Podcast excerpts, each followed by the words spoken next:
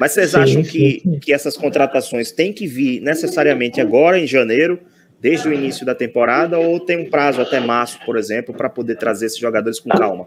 Rafael, sendo bem sincero, eu acho que o Fortaleza está sendo muito cauteloso nas contratações. E eu acho que, que o modelo de gestão que o Fortaleza aplica hoje, e não só hoje, mas nos anos anteriores, sempre teve essa cautela. Quando precisou, foi ao mercado, mesmo com o carro andando.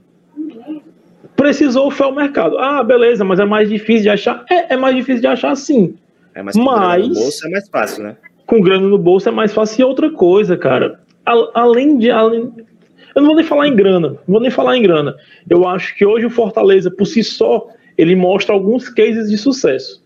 Ele mostra uma gestão eficiente, ele mostra um, um time aguerrido, mesmo não tendo nomes é, é, é, é, é estrelas no, no time, mostra um time competitivo.